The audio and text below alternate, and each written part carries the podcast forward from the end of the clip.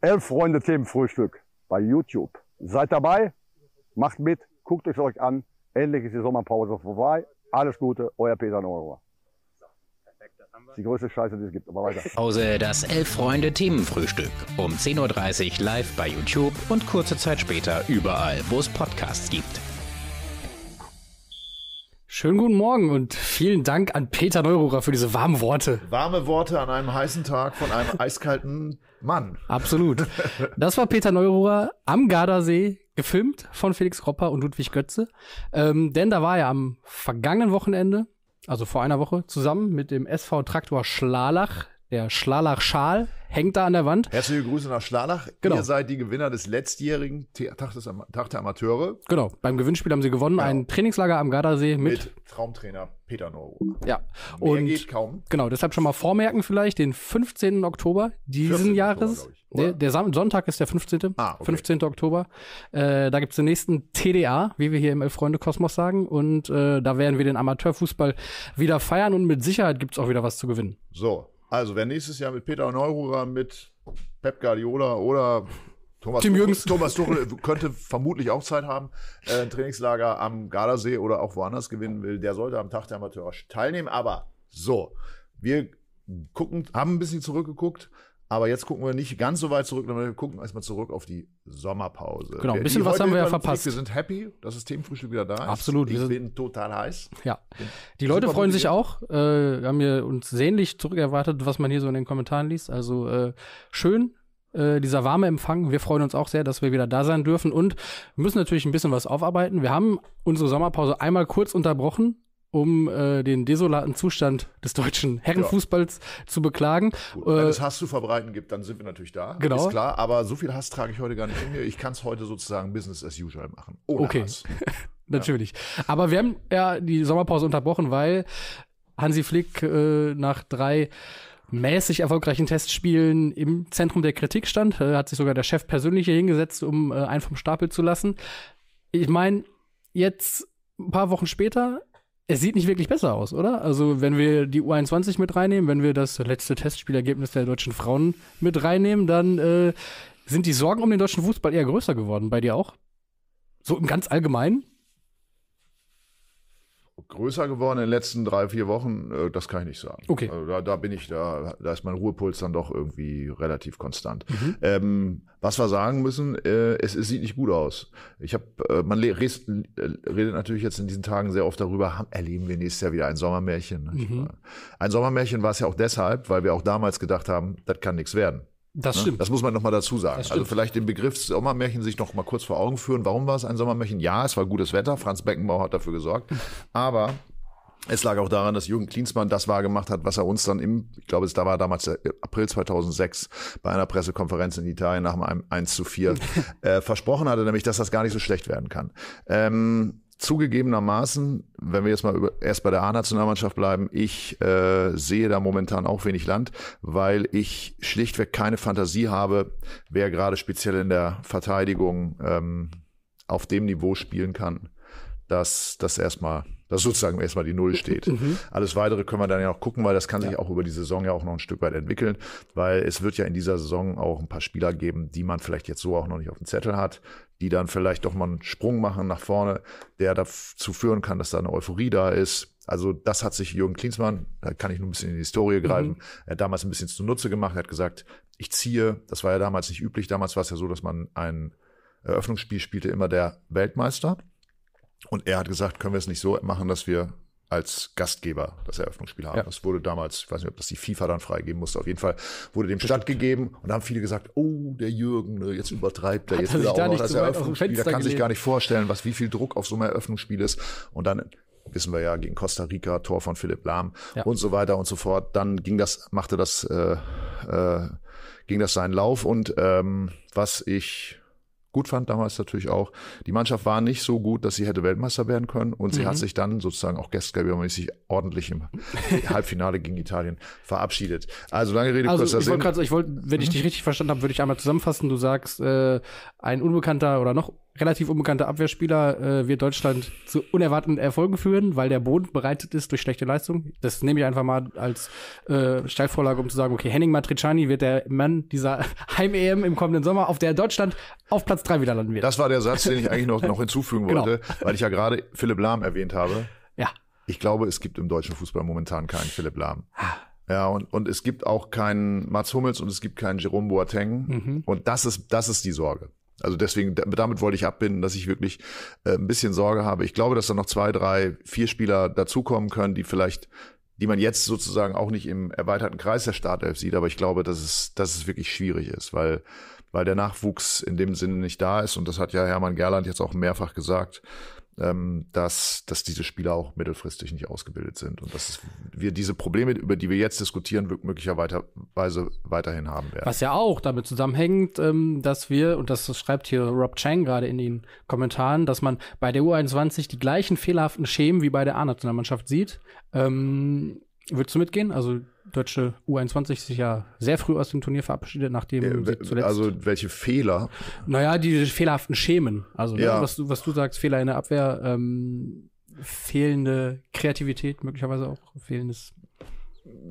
Naja gut, wir spielen 11 gegen 11 und wenn wir, wenn wir bei sieben Positionen schlechter sind, dann, äh, dann ist die Wahrscheinlichkeit groß, dass man ein Spiel verliert. Ja, und ich glaube, das haben wir bei der, bei der U21 genauso wie bei der, bei der A-Nationalmannschaft gesehen. Und das ist natürlich das alles Entscheidende und da bin ich sehr gespannt. Ich glaube, das ist auch das, wo wir im Zweifel natürlich auch dem, dem Staff dann einen Vorwurf machen können, weil Hansi Flick kann ja letztendlich nur aus denen auswählen. Das hat man ja im Jahr 2000 auch mal gemacht, dass man angefangen hat, irgendwelche Leute einzubürgern, kurzfristig, was dann äh, Sean Dundee und Paulo Rink und so weiter. Das hat ja auch zu nichts geführt. Also letztendlich, er kann ja nur aus dem auswählen, was da ist. Und es ist offensichtlich nicht die Qualität da, die man eigentlich bräuchte.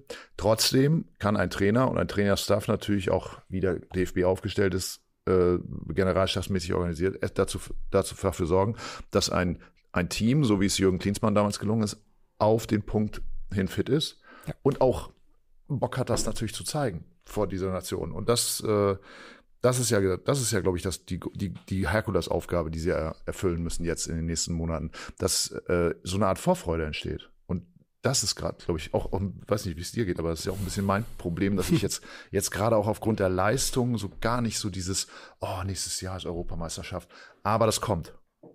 Das kommt auch, glaube ich, und ich glaube auch, dass das relativ unabhängig von ähm, der deutschen Nationalmannschaft entstehen kann. Klar spielt es eine Rolle, aber allein, du hast es angesprochen, das Wetter wird eine Rolle spielen. Es hat auch damals eine Rolle gespielt.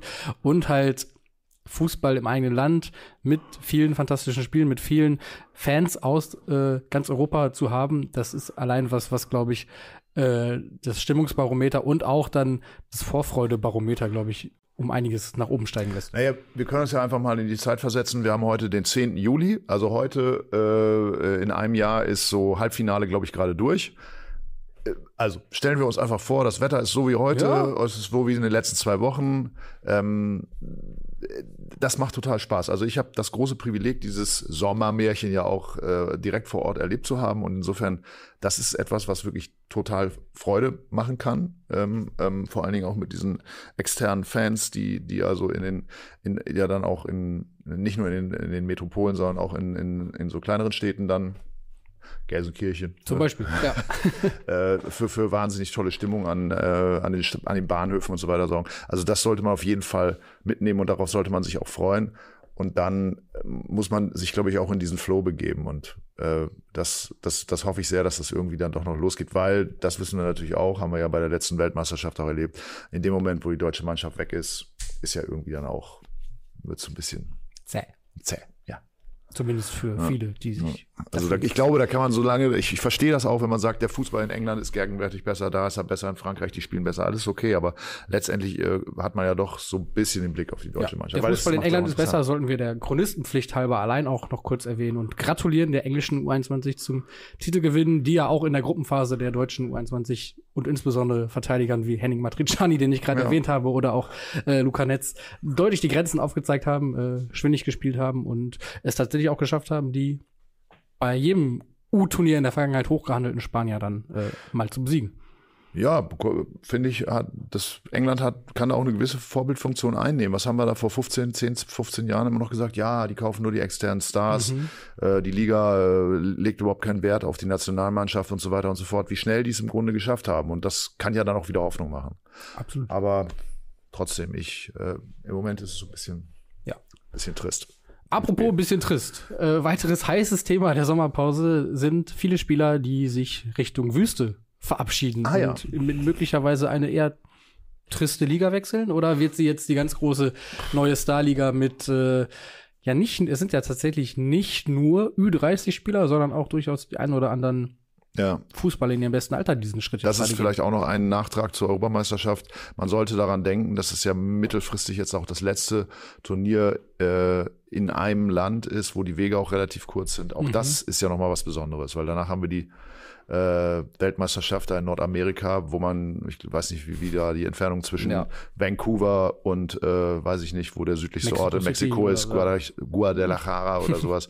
Das sind ja Tausende von Kilometern und hier kann man immer noch zwischen Hamburg und München, das sind 800 Kilometer, äh, sich äh, äh, ganz viele Fußballspiele angucken und auch eben diese Stimmung mitnehmen. Okay, jetzt Wüstenliga. Ja, wer ist denn für dich da der sozusagen der überraschendste Wechsel? Ähm naja, dass so, dass so Leute, mit denen ich tatsächlich bislang wenig zu tun hatte oder die, von denen ich wenig gehört habe, wie Jota oder äh, Ruben Neves, die aber dann Marktwerte haben von, von 20 bis 40 Millionen Euro, die, die bei Celtic spielen, bei Wolverhampton und wo man dann denkt, okay, jetzt, jetzt ist dann vielleicht der Schritt fällig äh, zu einem ja, ambitionierteren Premier League-Verein oder so auch. Und äh, dann geht's halt nach Saudi-Arabien. Ich finde, das ist so ein bisschen das Zeichen dafür, ähm, dass halt die saudischen, die saudi-arabischen Vereine eben auch in die Breite gucken und ähm, nicht nur nach, nach den ganz großen Namen gehen, sondern halt wirklich auch äh, versuchen, fußballerisch für richtig Qualität zu sorgen und vielleicht ihre Liga als Ganzes irgendwie ne, mit, äh, mit dem ganz großen Geld natürlich aufzuwerten. Und ich finde, das Spannende ist, ist ja zu überlegen oder zu sehen, okay, diese Entwicklung hatten wir in China, wir hatten sie in Indien, bisschen kürzer vielleicht noch, aber wo sie es auch versucht haben, ne? viel Geld in die Hand nehmen, Stars kaufen. Ähm, und auch da war es immer irgendwie mit einem Plan verbunden, den Fußball groß zu machen. Äh, in China ist es koloss kolossal gescheitert. In Indien auch, muss man sagen.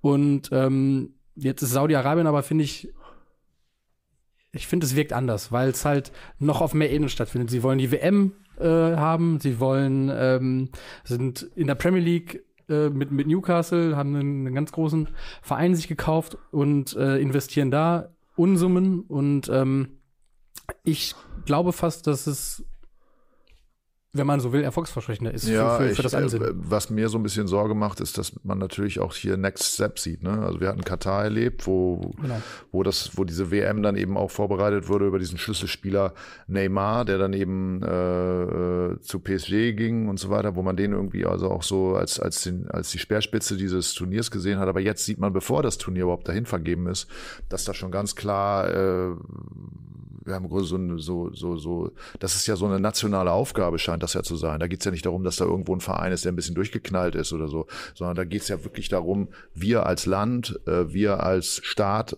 natürlich auch, wollen uns da entsprechend positionieren und Geld spielt überhaupt keine Rolle genau. mehr. Und das äh, nochmal, äh, wenn das möglicherweise schon ausgemachte Sache sein sollte, liegt ja irgendwie, der Verdacht könnte ja naheliegen, ja. Ähm, dass die WM dahin geht, dann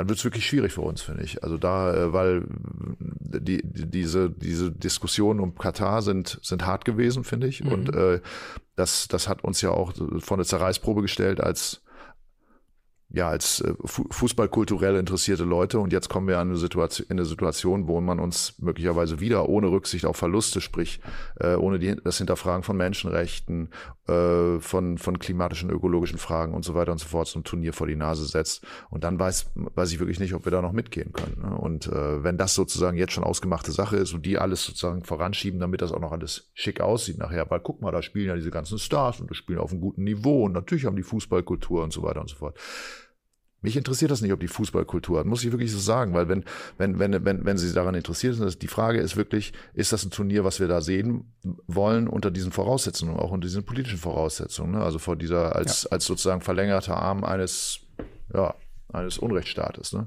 Absolut. Ähm, Rob Chang wirft hier noch ein, äh, Saudi-Arabien befreit nun auch die Chelsea und Bayern von ihren Transferflops. Äh, wenn man noch die reinste Hoffnung hatte, dass diese Vereine irgendwelche, irgendwelche Fehler noch machen könnten, dann wird auch die genommen. Also muss man ja auch sagen, dass sie gerade auch äh, Bilanzen ausgleichen bei manchen anderen Vereinen, die da möglicherweise sich mal Fehler geleistet haben. Äh, dieser Bene schreibt bitte, schaut keine Sekunde die Saudi-Liga an, keine Highlights etc. Also ein ich würde es mal als Boykottaufruf hier werten. Ähm, ja, ich bin gespannt auch, wie groß dann vielleicht auch eine Strahlkraft dieser Liga wird. Ich meine, ich habe auch keine China-Highlights geguckt, als Carlos Tevez da gespielt hat oder so, aber ähm, bin gespannt. Ja. das sich Wollen wir, wollen wir eigentlich über irgendwie was Positiveres Ja, lass uns- reden? lass uns Lass uns doch einfach mal die ganzen geilen Transfers in diesem Sommer in der Bundesliga durchgehen. Bevor wir die ganzen geilen Transfers durchgehen, würde ich aber sagen, machen wir was, äh, was auch geil ist, und zwar geht es um geile Trikots. Und Oh. ähm, das ist, wir haben uns was überlegt für die Sommerpause, die ja doch zumindest in der Männerfußball-Bundesliga noch ein bisschen andauert. Und äh, Themenfrühstück Ultras werden sich an den Stadion-Contest im letzten Sommer erinnern, wo wir das ja, nicht weniger als das schönste Stadion Deutschlands gesucht haben und es auch ist das gefunden schon haben. wieder ein Jahr her. Müsste, müsste. Kinder, wie die Zeit vergeht. Und äh, gleiches Konzept haben wir angewendet und suchen in diesem Sommer das wunderschönste Trikot aller Zeiten. Ah, ja. Nicht mehr, nicht weniger. Und aus diesem Grund werden wir Themenfrühstück, Moderatoren und Moderatorinnen ähm, unsere Vorauswahl präsentieren und äh, euch darüber abstimmen lassen. Wir machen das im bewährten Vierer-Gruppensystem. Das heißt, ich habe die Ehre, heute äh, vier meiner Favoriten Ah, zur Auswahl zu stellen, okay. worauf, äh, woraus sich ein Trikot Ja. Darf Zwei ich, Trikots, darf ich sozusagen deine, deine Kuratierung auch kommentieren? Darfst du machen? Da ich sage, es sieht ja alles total bescheuert aus. Unbedingt. Das ist ja der Sinn der Sache. Also wir machen das wirklich im alten WM-System. Es gibt acht Vierergruppen von sechs Moderatoren, einen Techniker und der Community. Und äh, die besten zwei kommen dann quasi ins Achtel, Viertel, Halb und so weiter. Äh, Freunde Frühstück Ultras, den Begriff habe ich auch gerade zum ersten Mal gehört, werden sich Es wundern, was diese Stimme aus dem Off gerade war. Viele von euch werden es mittlerweile vergessen haben, weil sie sich übers Wochen über, über die Sommerpause natürlich das Gehirn weggeschossen haben. Aber an die, die sich vielleicht noch ganz schemenhaft erinnern, es war unser Regisseur, unser Macher, unser Hans Dampf in allen Gassen. Für euch letztes Wochenende auch noch im Gardasee. Felix Kropper. Schönen guten Morgen, Felix. Guten Morgen, herzlich willkommen. Genau. Ähm, das, äh, der Modus wurde von Felix gerade wunderbar erklärt. Äh, ich gebe jetzt meine ersten vier Trikots rein. Ihr dürft gleich in der Abstimmung, die Felix gleich freischalten wird, fleißig abstimmen und ähm, bitte auch in die Kommentare später unter dem Video eure Lieblingstrikots reinhauen, denn wir äh, werden auch eine Gruppe mit den vier Favoriten der Community äh, eröffnen und äh, auch daraus werden sich zwei fürs Achtelfinale qualifizieren. Und äh, ich würde einfach mal loslegen mit einem Trikot aus den 90ern. Ich fürchte fast, oder ich, das heißt, ich fürchte, aber ich glaube, dass wir viele Trikots aus den 90ern sehen werden. Hier haben wir Trikot von äh, dem FC Asel. Ende der 90er, 96 bis 98, äh, mit dem ikonischen Sponsor JVC, dem alten Logo, den wunderbar weiß abgesetzten Ärmeln, Kragen. Ich finde Trikots mit Kragen äh, haben erstmal einen großen Style-Vorsprung, würde ich sagen. Ähm, das ist äh, mein erster Vorschlag, den ich in die Abstimmung gebe. JVC, Du- du was haben die hebst- eigentlich hergestellt? Äh, Stereoanlagen. Genau. Ich habe sogar eine, glaube ich. Eine JVC? Ich glaube, ah, ja. Okay. Äh, war mal ein, ein größeres Geburtstagsgeschenk. Gibt's die noch? Also meine gibt's noch. Ich weiß ja, nicht, die ob, Anlage, ob es, ob es das Firma Unternehmen noch? noch, Ah, gibt. ja. Tatsächlich äh, bin ich mir da nicht sicher. Ich glaube, wir sagten JVC. Ja, Wir in Ostfriesland sagten JVC. na klar. der, der kosmopolitische aus Ja. Ähm, 90er. Wir bleiben in den 90ern. Wir gehen zum VfL Bochum. Natürlich, ähm, klar, völlig naheliegend. Nach äh, dem FC Arsenal kommt jetzt der VW Bochum. Jetzt kommt Faber. Der Sprung, natürlich. Es kommt äh, eins der ikonischsten Bundesliga-Trikots überhaupt, würde ich sagen. Ähm, und zwar das Auswärtstrikot, nicht das Heimtrikot. Mit dem Regenbogen, mit dem legendären äh, Faber Lotto Sponsoring und ähm, ja, der VfL Bochum schon in den 90ern seiner Zeit weit voraus, Zeichen für Vielfalt gesetzt und für Diversität. Ähm, schon damals äh, wütende Reinhards und Ulrichs, die äh, in die Facebook-Kommentare geblökt haben, äh, was der Verein sich denn erlaube und ob sie nicht mal die Politik aus Stadion lassen könnten. ähm, und tatsächlich habe ich das Warum auswärts. sind denn das, das ausgerechnet die Reinhards und Ulrichs? Ich weiß nicht, kam mir so in den Sinn. Ähm, ich finde tatsächlich mit dem Weiß daneben wirkt es noch ein bisschen eleganter und kommt, äh, kommt der Regenbogen noch ein bisschen besser zur Geltung als, als in der blauen Heim-Variante. Deshalb hier die, die Auswärts-Variante, genau. Ähm, als drittes haben wir einen modernen Klassiker, finde ich. Und ich weiß, es ist äh, genau darauf ausgelegt, dass Leute wie ich äh, und viele Menschen, andere, viele weitere Menschen auch, die sich gar nicht unbedingt für Fußball interessieren, aber die dann sagen, oh, das aber, das sieht aber gut aus, selbst für mich als Nicht-Fußballfan. Aber ich finde den Designern, äh, den Trikotdesignern von Venedig ist äh, damit einfach wirklich was Wunderbares gelungen. Ähm, ich bin tappe voll in die Falle und sage, ja, auch mich habt ihr, ihr habt mich mit dem Kragen, ihr habt mich mit den goldenen Applikationen, mit dem Venezia-Schriftzug auf der Brust. Deshalb ähm, ein moderner Klassiker, das Venedig-Heimtrikot aus der vergangenen Saison. Dann kommen wir zum weiteren Alltime-Klassiker. Ich komme mir vor wie auf dem Pret-à-Porter, wie du redest. Zu Recht, zu Recht. äh, wir sehen Diego Maradona im Trikot der Boca Juniors und ich finde, ich finde es immer großartig, wenn es sowas gibt wie den Brustring beim VfB Stuttgart, der auch äh, einfach sich einige Jahre durften sie es nicht, dass er durchgeht, aber es ist halt ein wahnsinnig ikonisches Merkmal, dieser gelbe Brustring auf dem blauen Trikot. Äh, in der Version Anfang der 80er finde ich es noch besonders schön mit den äh, Initialen des Vereins, CABJ quasi, in Sternenform über dem gelben Balken. Ähm, dazu, wenn man das googelt, das Trikot, sieht man manche Ausführungen, ich weiß nicht, ob es immer so war, aber es ist so leicht frottehaft, so ein leichter Frottestoff. Äh, ich glaube fast, dass es auch bei diesem Bild hier von Diego Maradona der Fall ist. Ähm, ja, also, ähm, wenn ich mich entscheiden müsste, würde ich, glaube ich, Boca. darf, darf ich aus meiner eigenen Gruppe äh, Favoriten wählen? Ja, es wären Boca und Arsenal. Äh, wären meine beiden Ja. Favoriten. Ich hatte gehofft, dass du mich da irgendwie mehr aus der Reserve lockst, dass ich da mal so richtig draufknüppeln kann, aber du hast natürlich recht. Das, Das ist für mich ein Ritterschlag. das sind alles ganz hübsche Dinge, also die du da vorstellst Ja. und ehrlich gesagt, so wie du sie beschrieben hast, da kann man ja gar nicht dagegen reden. Ich finde auch schlagende Argumente muss man einfach mal anerkennen. Herzlichen Glückwunsch. Vielen Dank Dankeschön. für diese Vorrede, lieber Karl Lagerfeld. ähm, ähm, ja. Die Abstimmung Also ist ich- eröffnet. Ich, ich schließe mich sogar deiner, deiner Meinung an, obwohl, soll ich, vielleicht soll ich das lieber doch nicht sagen. Doch, ich finde, also dieses Boca-Trikot ist schon, ist schon spitzenreich. Es liegt natürlich auch immer ein bisschen dran an, wer gerade drin steckt. Und dieses Natürlich. Bild ist natürlich dann auch, auch das ist ja ikonisch. Ja. Aber wir nähern uns hier schon nach einer Minute den 100 Stimmen, also ähm, gerne fleißig abstimmen und dann schauen wir mal am Ende, wer sich da für, dies, für das Ja. Achtelfinale qualifiziert. Okay, muss ich dann jetzt bis, äh, ich glaube, ich bin am Donnerstag wieder mit dem Themenfrühstück dran, dann auch vier Trikots vorsch- verschlagen oder soll ich das nicht machen? Doch, doch. Alles andere als. Aber das- ich, ich ehrlich gesagt, ich, warum habe ich mich denn jetzt mit dieser Aufgabe überhaupt da? Er hat das so gut gemacht. Also ich muss ich mir die ganzen Trikots, der Frottistoff bei Booker Junior, Mann, das macht mir alles fertig. naja, das, Ah. äh, das, das, das pinke HSV-Trikot ist ja wohl gesetzt, oder? Ja, aber wüsste ich ja, was soll ich denn da sagen? 100% Polyester. Also, keine- Kronen. Das wäre das Einzige, was von C und A von der Stange. oder- nee. Naja, gut. Du wolltest über geile Transfers reden. Ja, ähm, ich hau mal einfach einen Hier ist raus. einer davon. Oh, jetzt ist äh, Ärgernis. Ärgernis. Ärgerliches Thema.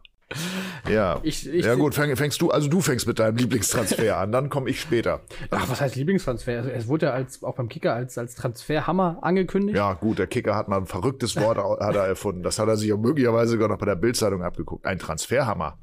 Ich zitiere Jonas Hofmann. Wie ehrlich das Fußballgeschäft auf einer Skala von 1 bis 10 ist, da würde ich einen Wert um die 5 angeben.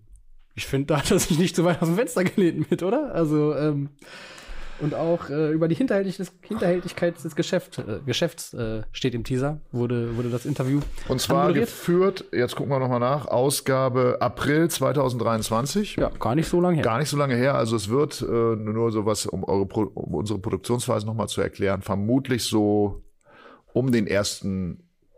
März geführt sein. Äh, und jetzt haben wir den 10. Juli. Der Transfer ging, glaube ich, am 4. Juli über die Ticker. Ja, auf einer Skala von 1 bis 10 auf, auf 5.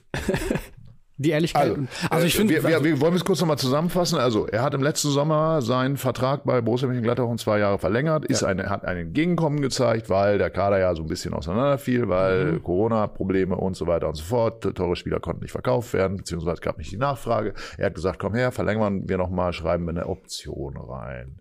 10 Millionen Euro. Dafür kann man ihn kaufen. Der Mann war über, war, wusste man ja dann auch, äh, ist ja jetzt 30, wird jetzt 31. Ähm, 10 Millionen ist viel Geld für, für einen Spieler in der Kategorie, in dem Alter. Ne? Also insofern ging man davon aus, auf den kann man bauen. Ja. War aber wohl nicht ganz so. War Weil da hat sich kurzfristig dann doch noch mal jemand äh, dafür interessiert und das war Bayer Leverkusen. Interessanterweise eigentlich Bayer Leverkusen. Ähm, äh, viele haben sich auch beschwert über äh, Jonas Hofmann ist ja in Gladbach auch so eine kleine Ikone seit 2016 da und äh, war ja nun auch eine Stütze der Mannschaft. Er, hat sich damals, als der Vertrag verlängert wurde, bei allen bei allen Leuten auf der Geschäftsstelle äh, Stelle noch mit einer Flasche Wein bedankt. Also alle Oha. haben eine Flasche Wein. Ich glaube über 200 Flaschen Wein hat er da verteilt.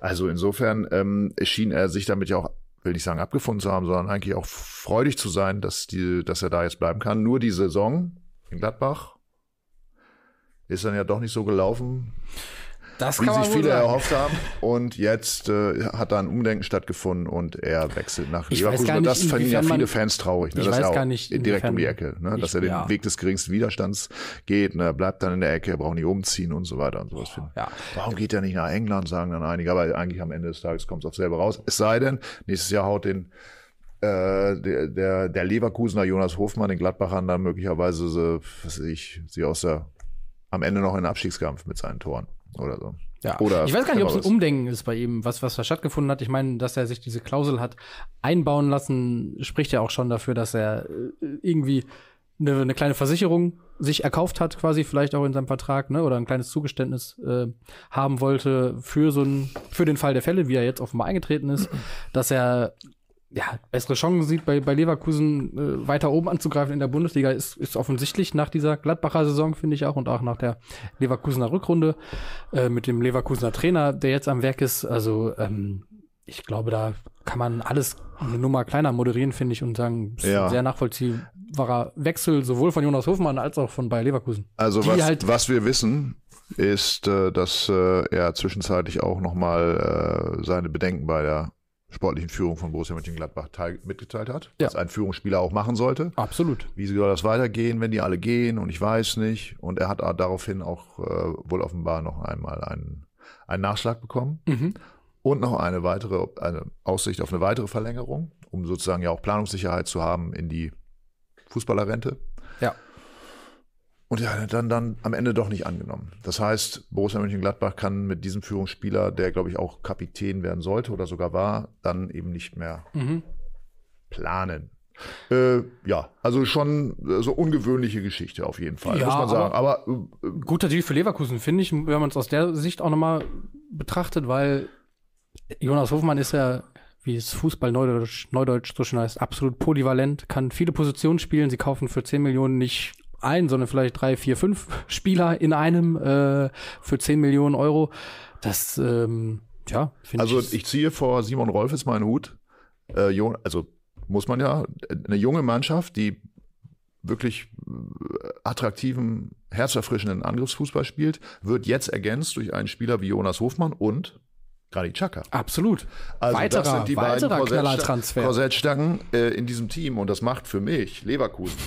Ich habe das schon hundertmal gesagt. Also erstmal zu einer wahnsinnig aufragenden Mannschaft für die kommende Saison. Also wirklich total interessanter äh, Ja. Mannschaft. Sie werden es natürlich trotzdem wieder nicht schaffen, leider, weil eigentlich finde ich diese Idee, die dahinter steht. Ich weiß jetzt Club, äh, Leverkusen, äh, aber aber wirklich, wenn man sich das mal anguckt, was da gemacht wird, wie man äh, einen Kader sinnvoll äh, punktuell dann eben verstärkt beziehungsweise da eben auch mal so eine gewisse Reife gibt, finde ich spitzenmäßig. Muss ich sagen, wirklich. Also da habe ich total Bock drauf auf, Und die, auch, auf die Truppe. Auch, auch die Gelegenheit, Granit Xhaka zu verpflichten, der ja offenbar auch zurück äh, in die Region wollte, tatsächlich auch familienbedingt, ähm, und dann den, den Kapitän des FC Arsenal zu holen äh, für einen okayen Preis, Ja. was man so hört, ähm, ist, ist ein absoluter Coup, muss man sagen, glaube ich.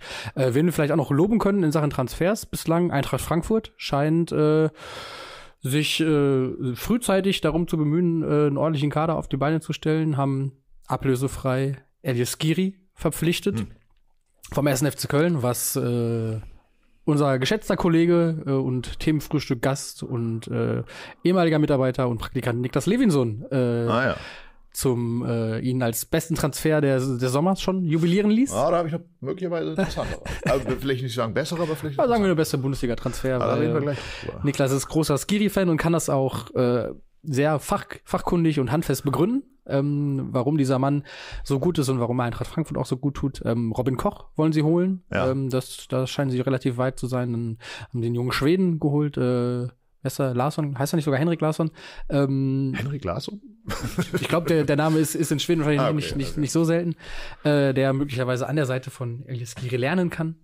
Ähm, ja, also Gut, können wir noch mal, ich möchte noch mal ganz kurz deine Temperatur abfragen zu einigen Transfers, die mir besonders ins Ja. Auge gestochen sind. Können wir gerne Äh, Darf ich ganz kurz wissen, äh, ist, ist, ist mittlerweile was bei Robin Gosens passiert? ich glaube nicht. Noch nicht, ne? Noch nicht. Also da wissen wir noch nichts es- es- weiter. Union Also, war ja mal dann- eine Zeit lang im ja, Gespräch. dann- hätte, ich, also hätte ich sehr gut gefunden. Mein aber- absolut aufregendster Transfer, weil ich den immer, immer, immer, immer, wenn er auf dem Markt ist, sofort äh, holen würde, ist Sven Michel zu Augsburg. Ein Spitzen. Ja, total muss- geiler Spieler, bevor- super Typ. bevor ich super eingehe, Typ. muss ich Der kurz- macht sofort seine Tore, den kannst du in der 117. Minute einwechseln, wenn immer noch nachgespielt wird. Der macht immer noch ein Tor, der ist immer gut drauf, der, äh, der, der, der, der, der lässt sich auch durch nichts zurückwerfen und jetzt geht er zum FC Augsburg. Total geiler Move. Und was kostet der? Nischt. Einen unglaublichen Betrag. 950.000 Euro. So, ja, nischt. Was ist das denn für, was ist das denn für Geld? Da können wir doch gleich für umsonst abgeben. Also, Ja, das kennt man ja überhaupt nicht mehr. Sven das Michel- Ist, das ist Geld, dass es Transfersummen gibt unter 100, eine, unter einer Million. Ich dachte, das wäre abgeschafft worden. Aber wenn, dann sind, wenn es diese Summen gibt, dann sind sie prädestiniert irgendwie für Sven Michel. Das ist so der typische Transfer, der, der eben für diese Summe wechselt. Sven Michel aber auch super Typ. Ähm, Max Winkler hat ihn mal begleitet Ja. beim Kräutersammeln. Denn äh, Sven Michel ist Hobby, ähm, Heil, ja, Heilkräuter. Kund, Kundler, wenn Ja. man es so zusammenfassen will. Weil, also der kennt sich unfassbar gut aus mit allen Kräutern im Wald und was man daraus machen kann und äh, mixt da seine eigenen äh, Getränke, ohne dass es jetzt in so eine Schwurbelrichtung angehen würde und er sagt, äh, hier, ich Alte so, Kräuterhexe, Sven so Kraut, mit dem, man, mit dem man. Krebs heilen kann. Also Also, ich- soweit geht's nicht, aber ich drücke ihm die Daumen, dass Ja. er wirklich äh, viele Einsätze bekommt. Das ist, glaube ich, der Grund, warum er Berlin jetzt so schnell wieder verlassen hat. So, zweiter Transfer des Sommers. Da wird sich Felix freuen. Oder auch nicht freuen. Mainz. Wen holen sie? Daniel Batz. Fürs Mhm. der, Tor. der alte, alte Saarbrücker. Ja, Wahnsinn, oder? Elfmeter-Killer. Ja. Das Viel ist- hat er gehalten, glaube ich, ne? In einem, Ja. äh, Ist, glaube ich, mal zum, zum Pokalheld des Jahres gewählt worden. Zu Recht. Äh, Freunde. Ja, was wem sagt man, da wird der Nummer eins da? nein, wird er nicht. Nein, wird er also, nicht mehr. ne? Das Nein. Drittliga-Torwart dann auf, auf Anhieb. So, dann natürlich, das ist klar, wird dich nicht überraschen. Max Kruse zum, zum, nach Paderborn. Ja. Ja. Schön, dass er wieder da ist, oder? Für, Also- ich finde es herrlich, dass er wieder da ist. Ich, vor allen Dingen finde ich es gut, dass er halt nicht irgendwie. äh, Ich weiß nicht, ob es Angebote gab aus, äh, aus der Wüste, bestimmt. Oder aus, aus der MLS, vielleicht eher nicht, keine Ahnung. Aber äh, dass er sich auch nicht zu schade ist, um jetzt in Paderborn nochmal äh, vor den Ball zu treten, finde ich ganz gut. Vielleicht hat er äh, über, über das letzte halbe Jahr auch angefangen, mal ein bisschen nachzudenken, dass er doch nicht mehr der, ganz, der Jüngste ist. Er ist ja 35 schon. Ich war völlig überrascht. Ja. Ich dachte, er wäre eher so noch so 32, 33. Aber ich glaube, das ist auch Also- so die zweite also Liga dann- nochmal für ihn. Ich glaube, er wird auch sportlich nochmal seinen, seinen Anteil leisten. Also ähm, so als Ankurbler im Mittelfeld oder ne, so zwischen Mittelfeld und Sturm, wo er ja zuletzt auch immer gependelt ist, da so ein bisschen den, den Stehgeiger gibt vielleicht und da seine Kollegen in Szene setzt, das, das steht ihm gut. Ich glaub äh, auch ein unvollendeter Luca Waldschmidt zum ersten FC Köln. Mhm. Ja, da fragt man sich, äh, ob da vielleicht nochmal der Stern aufgeht, ne? Also Ja, der Stern sollte mal aufgehen. Also das letzte Mal habe ich ihn irgendwie telefonieren sehen, bei, als er den HSV mal kurz wieder aus der Relegation rausgeschossen hat. Danach Ja. verschwand er, obwohl er war, glaube ich, so in der Wolfsburg, Nationalmannschaft. Freiburg, Ja, ja. ja. Nein, nein, das ist.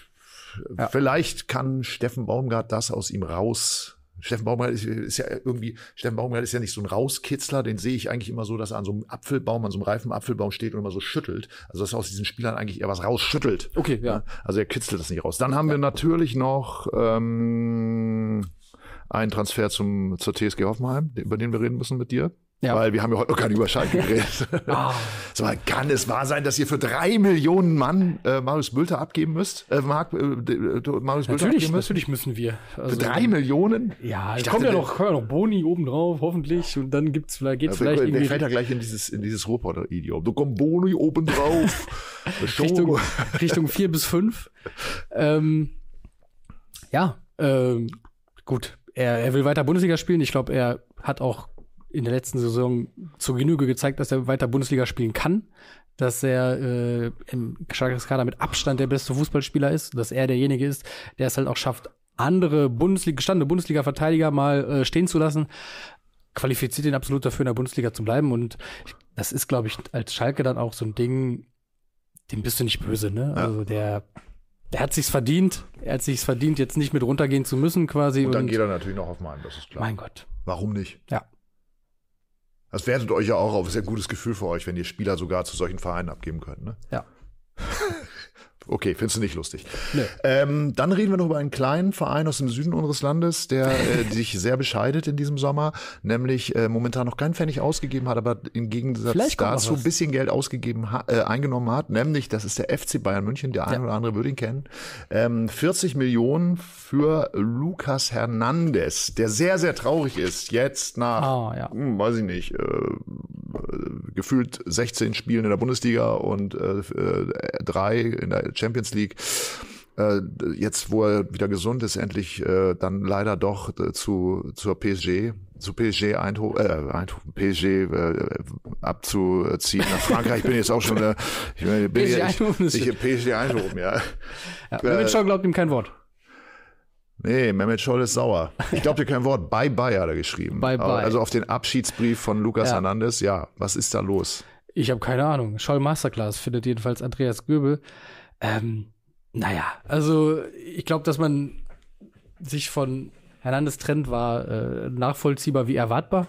Und äh, vor allen Dingen, weil Bayern ja offenbar Kim an der Angel hat, den äh, Superkoreaner von Neapel und äh, da schon sehr weit sein wollte. Ich glaube, sie müssen irgendwie nur noch seinen Militärdienst abwarten, dann, dann soll er kommen.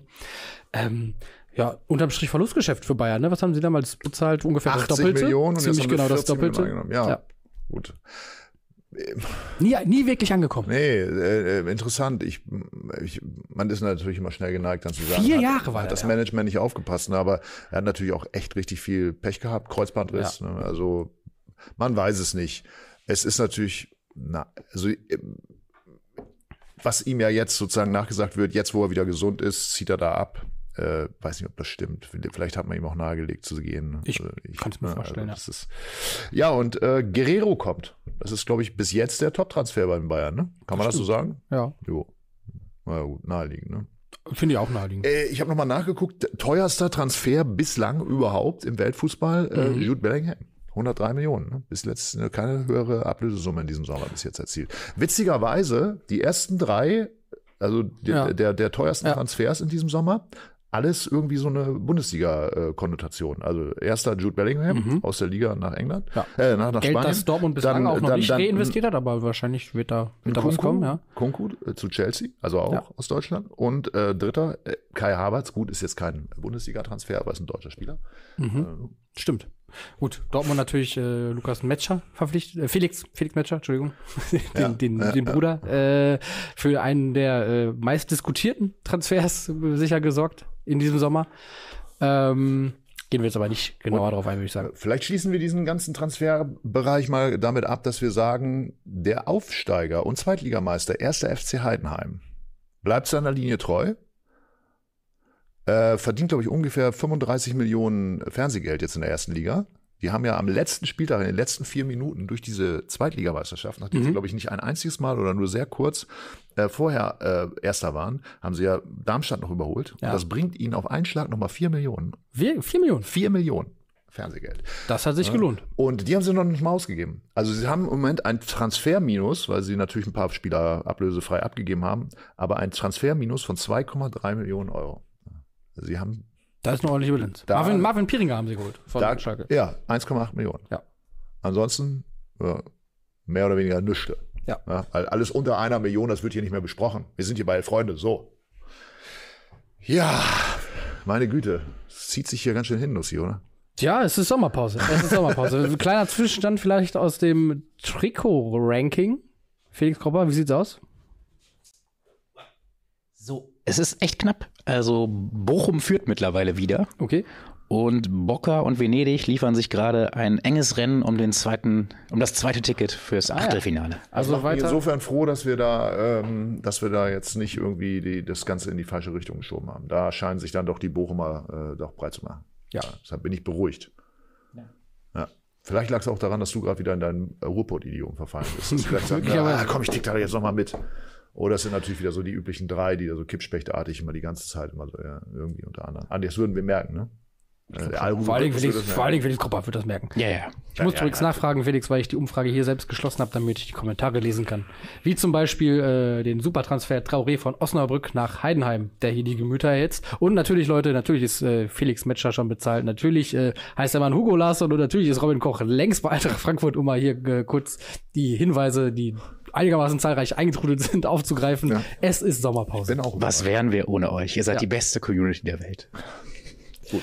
So, wir belohnen die noch, oder? Ja. Stimmt, wir belohnen die noch, äh, die Leute, die hier zugucken, die hier mitschreiben. Äh, wir haben hier immer noch ein paar Aufkleber äh, aus unseren Folgen 11 gegen 11, unser nicht mehr ganz neues Superformat. Äh, ich sehe zum Beispiel äh, Tobias Ahrens, Paulo Sergio, Der Aufkleber von Tobias Ahrens. Marco Bode, äh, ich sehe äh, Abel Xavier, ich sehe Paulo Guerrero, ich sehe Sese, ich sehe Ich sehe Marco Bode. Roberto Firmino.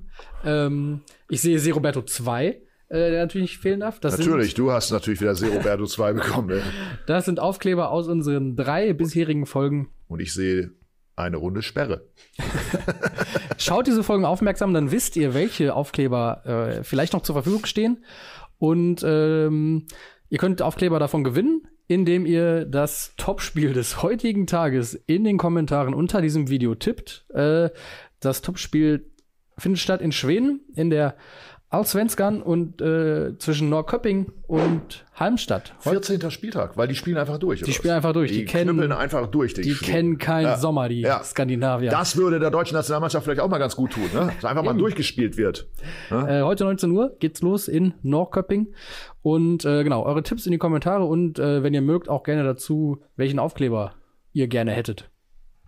Ach so, die können sich einen aussuchen. Ja, auch vielleicht auch zwei. Och, Dann ich mache ich die Tüten selbstverständlich- richtig voll. Die müssen ja langsam auch mal weg. Wir brauchen Sperre. Platz im Lager. Genau. Wir haben ja einiges, was, was in den nächsten Tagen noch äh, Alles muss raus. raus muss. Also, Also schaltet ein. bleibt gespannt. Es lohnt sich. Also Florian, ich muss sagen, ich bin froh, dass die Sommerpause für uns jetzt endlich vorbei ist. Ich habe das Themenfrühstück so vermisst. Endlich wieder. Äh, Äh, ich habe unglaublich viel gelernt. Endlich wieder auch, dass Rhythmus. du auch mal Fehler machen kannst zum Beispiel. Ja, das hat mich sehr natürlich. gefreut, weil ich war so gut vorbereitet. Bis auf PSG Eindhoven habe ich hier heute keinen einzigen Fehler rausgehauen.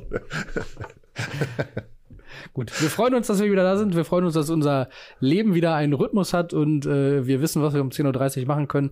Ihr wisst, dass ihr die Daumen da lassen sollt äh, und ähm, hört uns auch gerne als Podcast, überall da, wo es Podcasts gibt. Und dann sehen wir uns morgen um 10.30 Uhr hier wieder an dieser Stelle. So. Bis dann. Macht's gut.